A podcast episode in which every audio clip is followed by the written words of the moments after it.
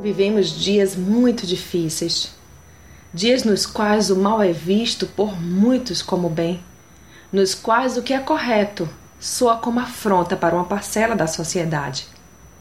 Temos visto a multidão confusa e necessitada de pessoas que não se acovardem pelo rosnar do cão. Mas ao invés disto, temos visto uma parcela de cristãos sem visão, longe de serem referenciais nem mesmo dentro de suas próprias casas. O que tem acontecido então? A Bíblia nos diz que os que se inclinam para a carne cogitam das coisas da carne, mas os que se inclinam para o espírito cogitam das coisas do espírito. Leia Romanos 8:5. Portanto, aquilo que mais alimentamos é mais forte em nós se carne, carne, se espírito, espírito.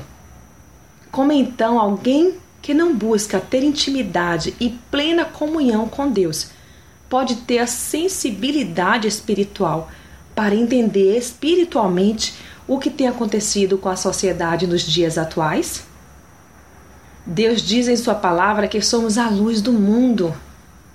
Mas se essa luz que há em nós for em trevas, quão densas trevas serão tais. Leia Mateus 6:23.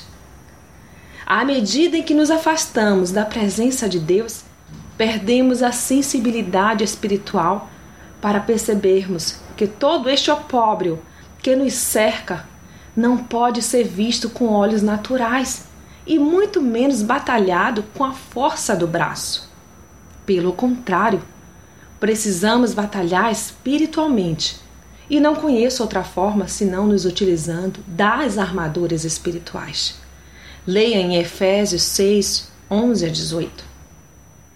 Não estamos lutando contra seres humanos, queridas, mas contra as forças espirituais do mal. Portanto, busquemos nos aproximar do grande general, que é quem nos dá visão, nos dá forças para lutar e também vai à nossa frente, quebrando as barreiras, abrindo caminho e nos fazendo prevalecer. Peço a Deus que nos amplie a visão e assim apliquemos a Sua palavra em nossa vida, pois tão importante quanto conhecer, é necessário obedecer.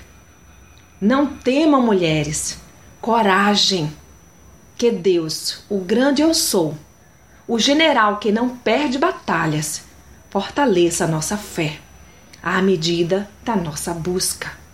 As muralhas só cairão quando marcharmos com confiança. Reflitam nisto. Sou Sayonara Marques e minha página no Facebook é Despertada Mulher Sábia. Fique na paz de Deus.